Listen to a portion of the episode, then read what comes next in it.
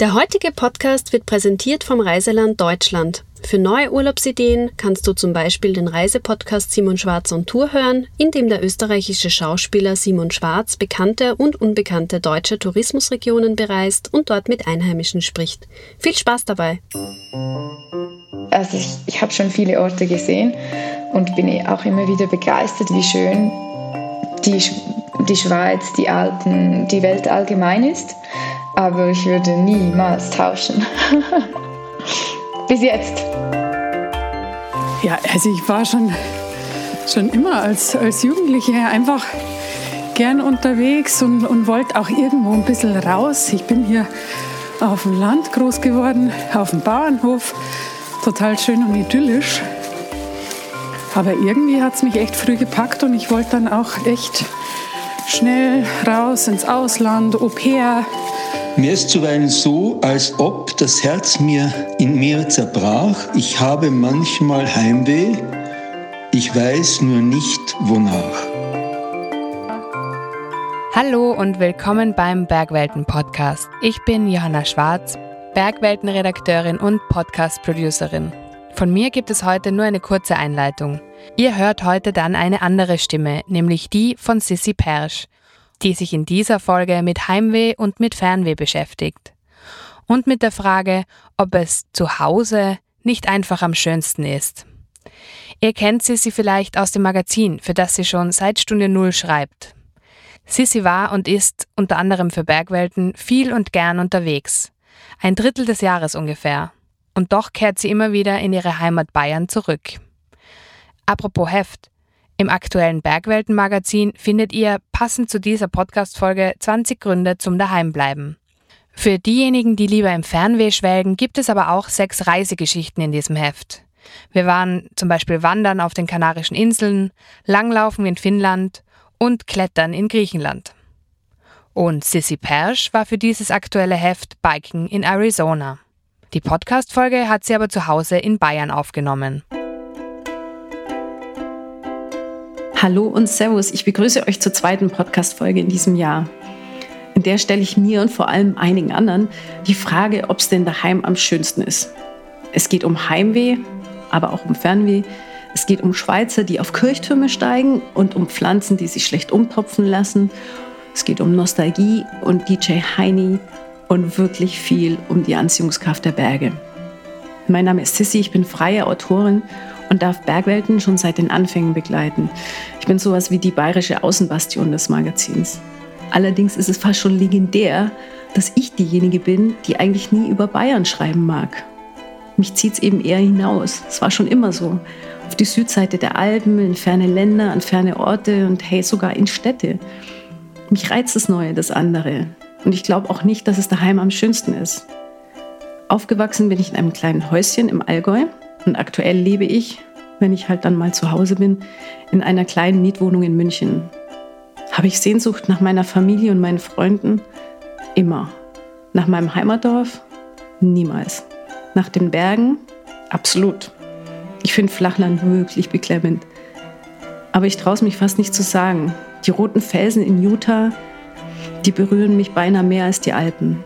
Und doch, hey, wenn ich meine heimatlichen Berge sehe, dann macht das was mit mir. Und da geht es der Evi, einer Freundin von mir, nicht anders. Wir zwei Fernwähler waren zusammen auf Tour und wir mussten aus Versehen schwer aufpassen, nicht ins Kitschige abzudriften. Ja, jetzt laufen wir hier ein Stück bergab. Schau dir mal das an. Ja, ich schaue es mir an. Schau, dahinter, da wird es richtig schön, da ist meine Heimat. Das sind deine Berge, ja. nee, das hat schon was.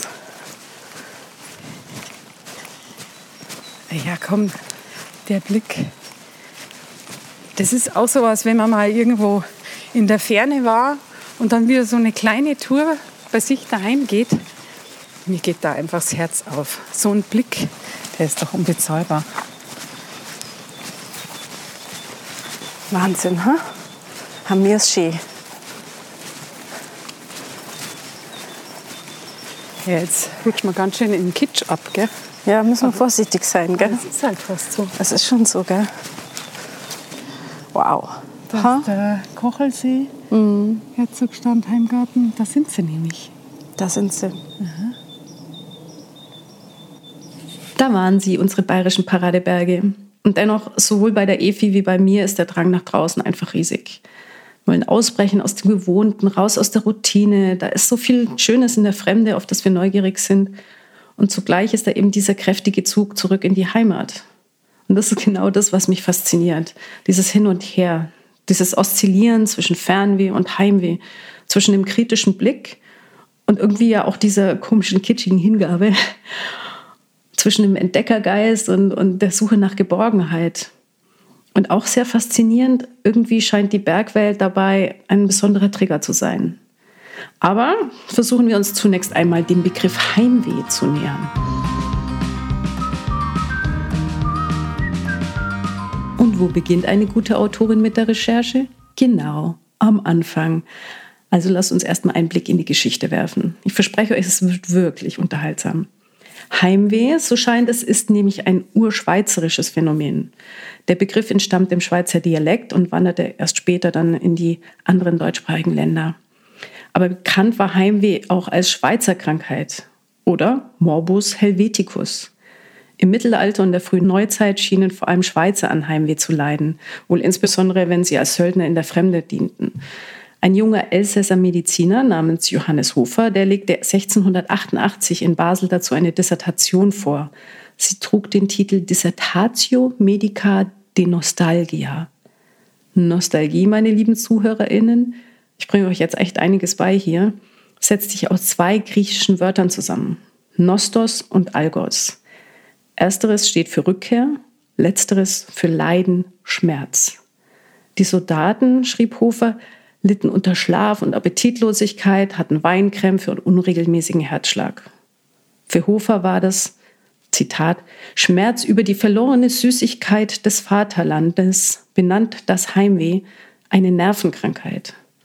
Ein anderer Schweizer, nämlich der Züricher Arzt und Naturforscher Johann Jakob Scheuchzer, der hatte ein paar Jahrzehnte später eine ganz andere Erklärung. Jetzt wird es noch mal besser. Er machte im Jahr 1705 in seinem Essay von dem Heimweh den Luftdruck für das Heimweh verantwortlich. Der Schweizer Bergbewohner an sich sei ja eigentlich einen niedrigeren Luftdruck gewohnt. Und wenn er nun in die tiefer gelegenen Regionen kommt, dann leidet er, äh, er unter so einer Art Tiefenkrankheit, weil der Druck unten zunimmt und das Blut vom Herzen ins Gehirn steigt und dort dann der Druck die Nostalgie produziert. Ich zitiere, wir Schweizer bewohnen den obersten Gipfel von Europa, atmen deswegen in uns eine reine, dünne, subtile Luft. Kommen wir in andere, fremde, niedrigere Länder, so steht ob uns eine höhere Luft, welche ihre schwere Trugkraft auf unsere Leiber um so viel leichter ausübet. Die Schweizer Edellein würden dadurch so belastet, dass der Lauf des Geblüts gehemmet und der Kreislauf aller Säfte träger werde. Und weil man das geglaubt hat, hat man die armen Söldner dann auf hohe Kirchtürme gezerrt, weil man war davon überzeugt, das hilft, weil das ist etwas mit der hohen Luft zu tun, wo die Schweizer gewohnt hat und im Flachland haben sie Heimweh. Das war die Stimme von Professor Dr. Alexander Kiss. Ich habe lange nach einem Experten geforscht und feststellen müssen, dass das Thema Heimweh in der Psychologie oder generell in der Forschung kaum ein Thema darstellt. Letztendlich bin ich dann doch auf Professor Kiss gestoßen, ein Facharzt für innere Medizin mit Fokus auf psychosomatischer und psychosoziale Medizin. Und er hat sich tatsächlich mit dieser speziellen Sehnsucht auseinandergesetzt. Und wo praktiziert Professor Kiss? In Basel. Dort, wo 1688 die Dissertation von Hufe erschien. Man hört es aber, Professor Kiss stammt ursprünglich aus Wien.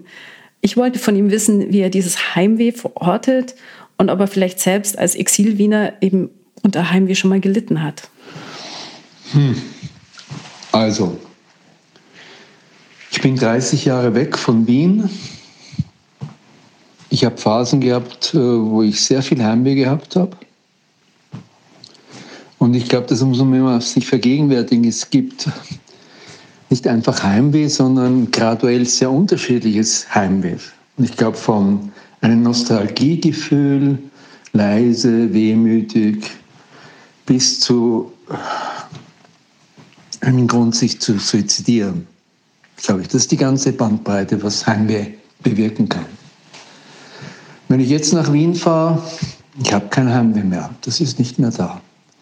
Weil ich denke mir, jeder, der Heimweh hat, realisiert irgendwann, dass das Heim, wonach er Heimweh hat, nicht mehr existiert. Aber wie lässt sich jetzt erklären, dass die eine von uns so gut loslassen kann und in die Ferne zieht, während der andere eher die Geborgenheit oder das Vertraute sucht? Professor Kiss antwortet mit einem Bild aus der Natur. Es gibt, glaube ich, Leute, die, ich würde das lieber mit einem Pflanzenvergleich machen. Es gibt Pflanzen, die können sie unglaublich oft umtopfen und es, es geht ihnen gut und es gibt andere Pflanzen, äh, das ist risky, wenn man sie umpflanzt. Das heißt, in eine andere Erde verpflanzt. Das vertragen sie überhaupt nicht und maximal einmal im Leben und sonst nicht. Sie sind irgendwo zu Hause, daheim, und sie gehen woanders hin und äh, das geht unterschiedlich gut. Und je schlechter es ihnen in der Fremde geht, umso wahrscheinlicher ist, dass sie dann für das Vergangene, wo es besser war, hoffentlich, äh, eine, man kann auch sagen, Nostalgie entwickeln und äh, davon geprägt sind.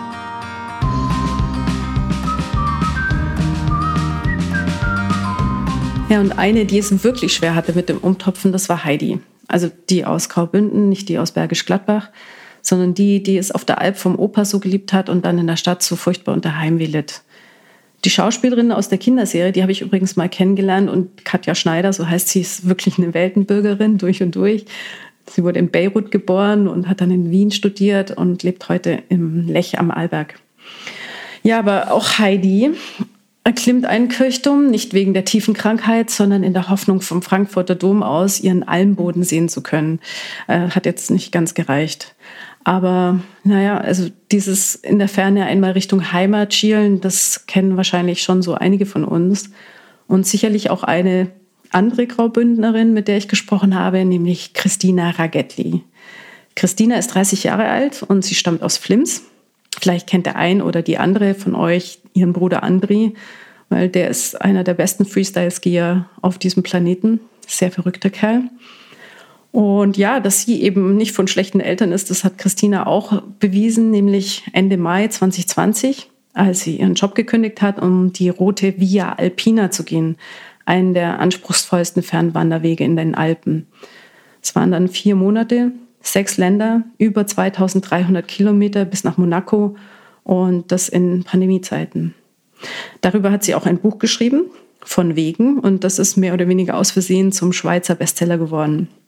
Ich hatte damals in ihrem Blog gelesen, dass sie unter Heimweh litt und wollte von ihr wissen, wie es sich denn anfühlt, dieses Heimweh. Ja, wenn man es nicht so hat, ist es schwierig zu erklären. Gell? Ähm, ja, also ich spüre das so, dass, es, dass ich wirklich traurig bin. Es fühlt sich schon ein bisschen ähnlich an wie Liebeskummer, aber man weiß ja, dass man eben wieder nach Hause gehen kann und dann beruhigt sich das und deshalb kann man es auch so ein bisschen nach hinten stellen und ausblenden. Aber ich habe dann schon so das Gefühl in, in mir, dass ich jetzt am liebsten einfach gerade los würde.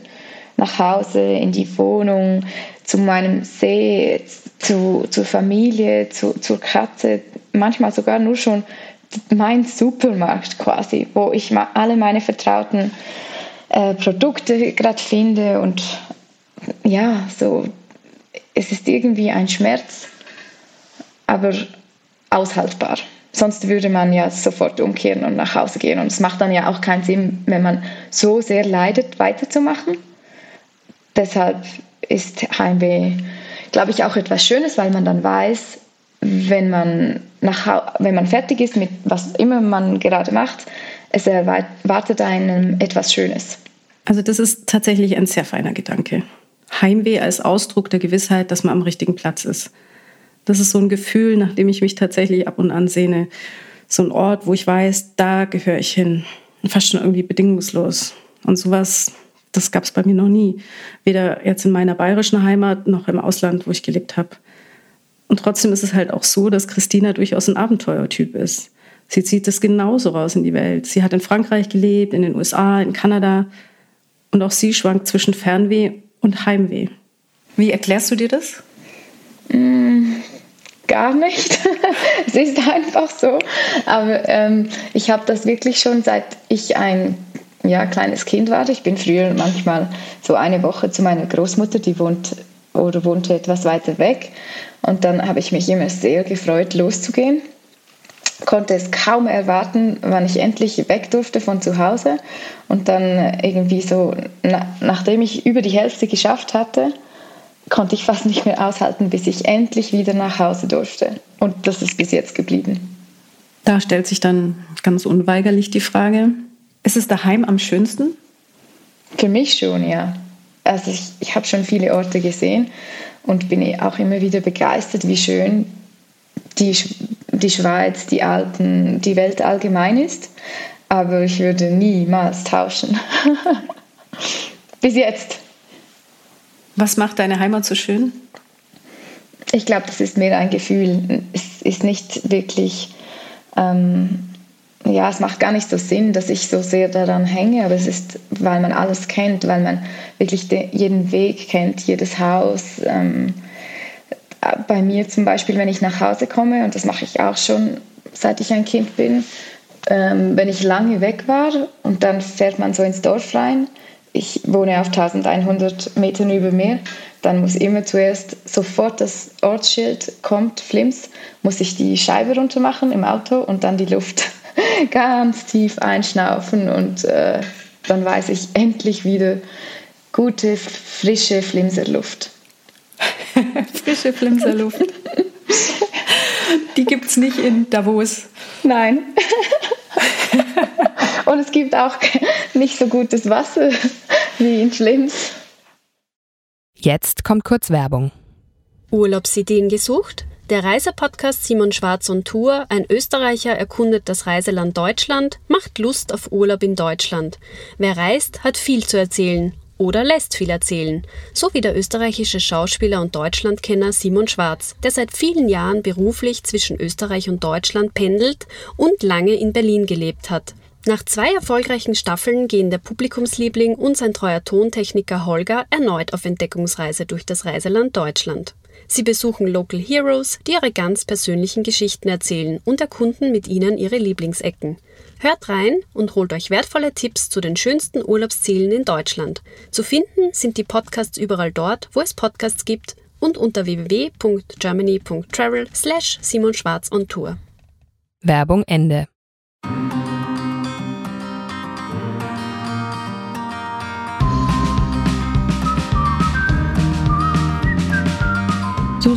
Die Flimser Luft also.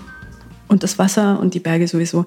Aber kommen wir mal raus aus der Schweiz und hinein in meine Heimat, nach Bayern.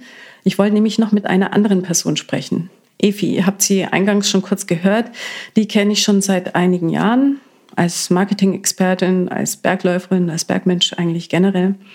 Und dazu auch als eine, die die Welt liebt, die gern draußen unterwegs ist, die in Hamburg gelebt hat und dann zugleich wieder echt bei den Trachtenumzügen daheim im Oberbayerischen Pipi in den Augen bekommt. Sie ist auch eine, die Urlaub nimmt, um auf der Wiesen zu bedienen und gleichzeitig ist sie total kritisch, speziell wenn es um die bayerische Heimat geht. Und sie ist im Grunde auch so eine kleine Heidi, denn Efi verbringt inzwischen die Sommer auf einer Alm in Osttirol gemeinsam mit ihrem Freund. Und mit ihr bin ich auf eine kleine Tour gegangen. Efi, Voll schön, dass wir zusammen unterwegs sind mal wieder. Oh ja, ich freue mich auch. Das in der Bilderbuchlandschaft Bayerns an deinem Hausberg oder wie du meintest, deinen Sonntagseskalationsberg. Ja, wenn wirklich hier in Oberbayern am Sonntag alle klassischen Wanderwege bevölkert werden, dann gehe ich hier rauf. Das kennt nämlich keiner und da bin ich stundenlang alleine am Berg unterwegs. Da ist sogar noch Gipfelerlebnis auch möglich. Wir verraten jetzt nicht, wo es ist. Nein, wir verraten es nicht. Aber sag mal, ist es daheim am schönsten? Ja, ähm, also ich bin da schon gern viel, viel zu gern unterwegs, als dass ich sagen würde, daheim ist es am schönsten. Das wäre mir viel zu banal. Dann musst du das erklären. Ja, also ich war schon schon immer als, als Jugendliche einfach gern unterwegs und, und wollte auch irgendwo ein bisschen raus. Ich bin hier auf dem Land groß geworden, auf dem Bauernhof. Total schön und idyllisch. Aber irgendwie hat es mich echt früh gepackt und ich wollte dann auch echt schnell raus ins Ausland, Au pair. Und von daher wollte ich eigentlich das irgendwie immer wieder nutzen und habe da auch so ein bisschen Blut geleckt, dass ich immer wieder mal ins Ausland abgehauen bin. Und doch bist du da. Und doch bin ich da. Echt witzig, dass einen das dann immer wieder zurückführt. Und äh, ich habe auch so das Gefühl, äh, mit dem Alter, sage ich mal, oder mit dem Älterwerden, ist man, ist einem das noch mal mehr bewusst, äh, dass es daheim schon wirklich auch schön ist und, und dass man das so nutzen kann und dass man auch gar nicht so weit fahren braucht, dass man echt daheim an Ort und Stelle so viel Schönes auch hat. Jetzt warst du eine Zeit lang in Hamburg. Wie erging es dir da? Oh ja, Hamburg war schön. Hamburg war ähm, so offen, so frei, so viel Grün, so viel Wasser. Ich habe das total genossen, gerade auch so als Kontrast zu unseren bergigen Täler, wo es dann oft auch schattig ist. Und eng. Und eng. Und dann bin ich tatsächlich schweren Herzens wieder zurückgekommen. Und das muss ich dir auch erzählen, wie ich dann sehr tränenreich in Hamburg abgereist bin. Bin ich da in einem Wusch mit dem Auto durchgefahren und ich war tief traurig, weil ich einfach nicht weg wollte. Ich wollte einfach jetzt auch nicht mehr zurück. Ich wollte in Hamburg länger bleiben. Und wie ich dann so äh, die Autobahn Richtung Süden gefahren bin und auf einmal haben sich dann die Berge aufgetan und du hast dann so diesen runden Rücken der Benedikten schon gesehen und dann dachte ich mir, ja, da sind sie wieder, meine Berge. Und das, das war dann echt wieder so ein schönes Heimkommen und ein schönes Gefühl. Und das sind, glaube ich, echt oft die Berge gewesen, die mir dieses Heimkommen erleichtert haben.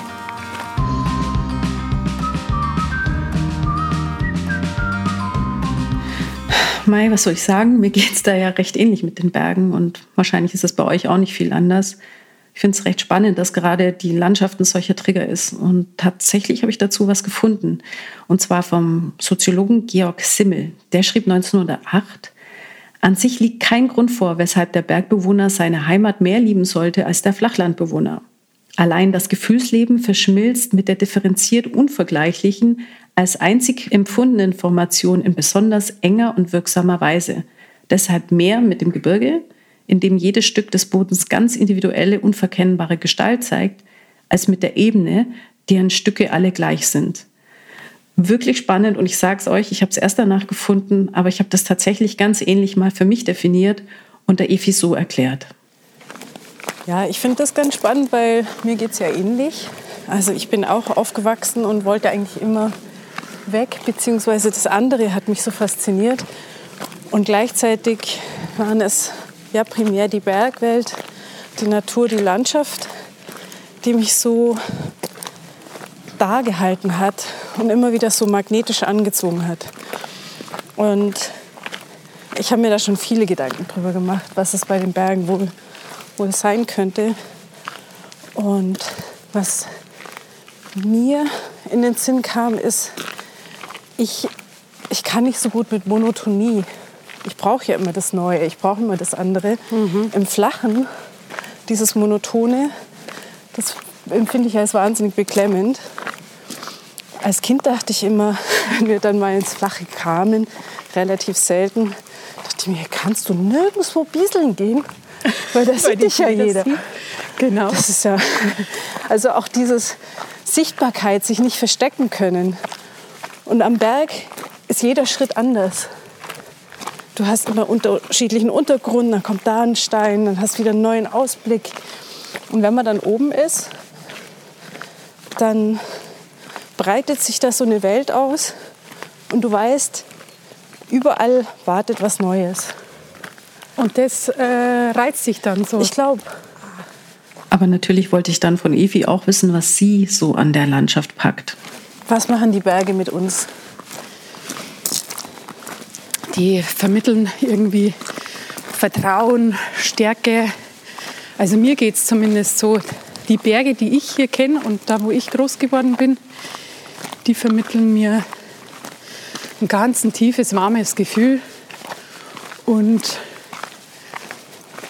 ja, also das kann ein anderer neuer Berg irgendwo anders so auf die Schnelle gar nicht so vermitteln. Das heißt, bei dir sind es dann tatsächlich auch die Heimberge, die Ja. ganz spezifischen. Mhm. da, wo ich mit dem Papa schon gewesen bin und wo ich dann auch äh, später viel alleine auch gehen konnte, weil sie mir natürlich schon gut bekannt waren. So unsere Hausberge hier im Voralpenraum. Und selbst auf der Alm im wunderschönen Osttiroler Deberntal, wo Evi die Sommer verbringt, keimt in ihr diese Sehnsucht auf. Und natürlich habe ich auch Christina die Frage gestellt. Was machen die Berge mit uns? Mm, Ich glaube, das ist für jede Person unterschiedlich. Bei mir jetzt, ich sehe sie einfach gerne an. Also ich finde sie wunderschön und alle sind so anders. Beispielsweise hier in Flims habe ich so ein, also gerade jetzt vor mir, so ein quadratischer Berg und der sieht halt ganz anders aus als die normalen Berge und ich, ich schaue die einfach gerne an.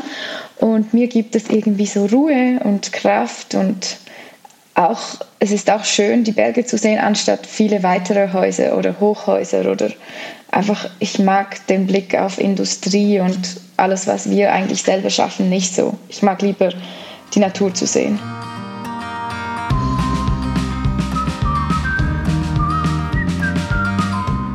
Wir sind uns also alle einig, dass die Berge was mit uns machen. Aber Berge, die gibt es Gott sei Dank weltweit, in allen Formen, in allen Farben. Das einzig Wahre, das Ultimative, das wäre, so denke ich, und die anderen wohl genauso, das wäre zu flach für die Berge. Wenn sie für etwas stehen, dann ja für Vielfalt.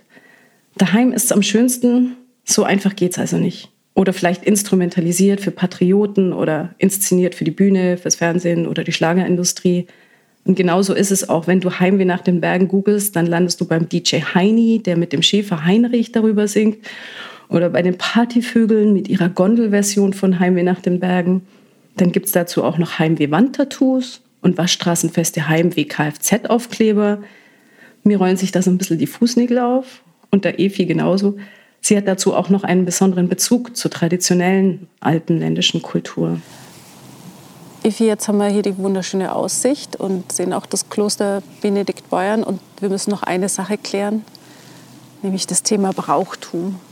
Ich weiß, dass dich das auch bewegt, deutlich mehr als mich. Magst du mal erzählen, wie und warum?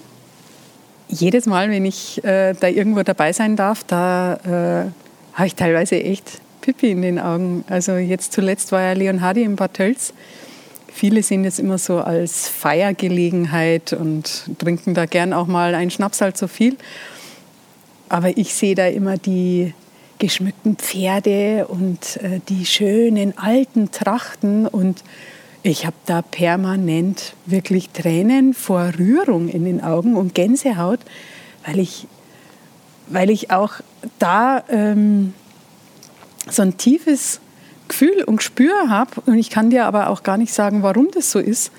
Da werde ich auch immer schon ausgelacht von den anderen, wenn ich da so rührig dastehe und einen Wagen nach dem anderen da so ganz selig anschaue. Und auch da äh, kommt wieder das Geräusch mit rein. Die Leonhardi-Fahrt in Tölz hat so eine ganz eigene Geräuschkulisse, wenn die Pferde und die Wägen über das Kopfsteinpflaster drüber rollen und, und klappern und dann die Glockerl an den Pferden dran und dann hörst noch die Trachtenweiber ähm, ihr Gebet sprechen. Das ist eine ganz eigene Geräuschkulisse und mich bewegt das total.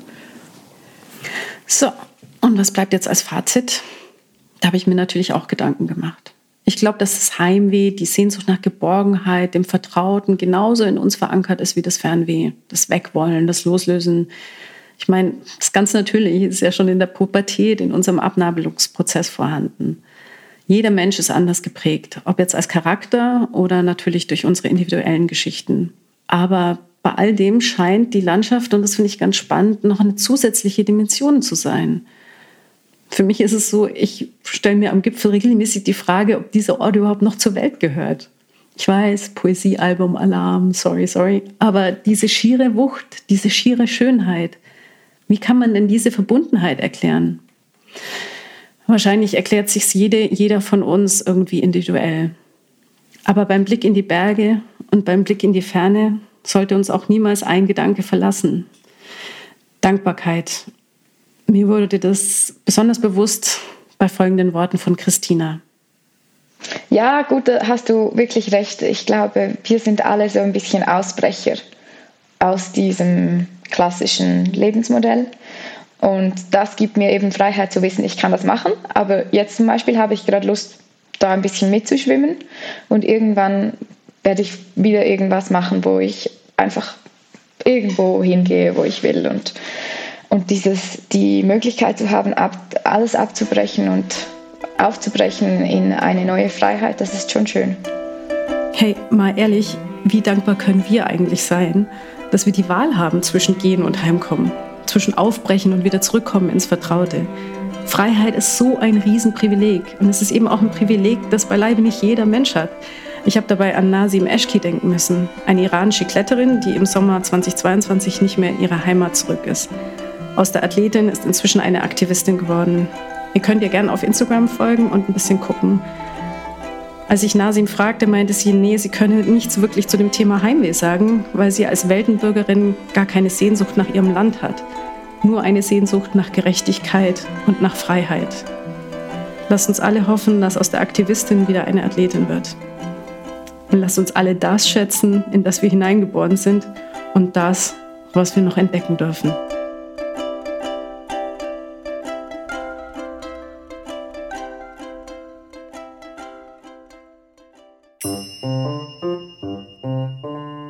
Weil es daheim so schön ist, wollten wir euch noch daran erinnern, dass man über Bergwelten auch Events und Kurswochenenden buchen kann.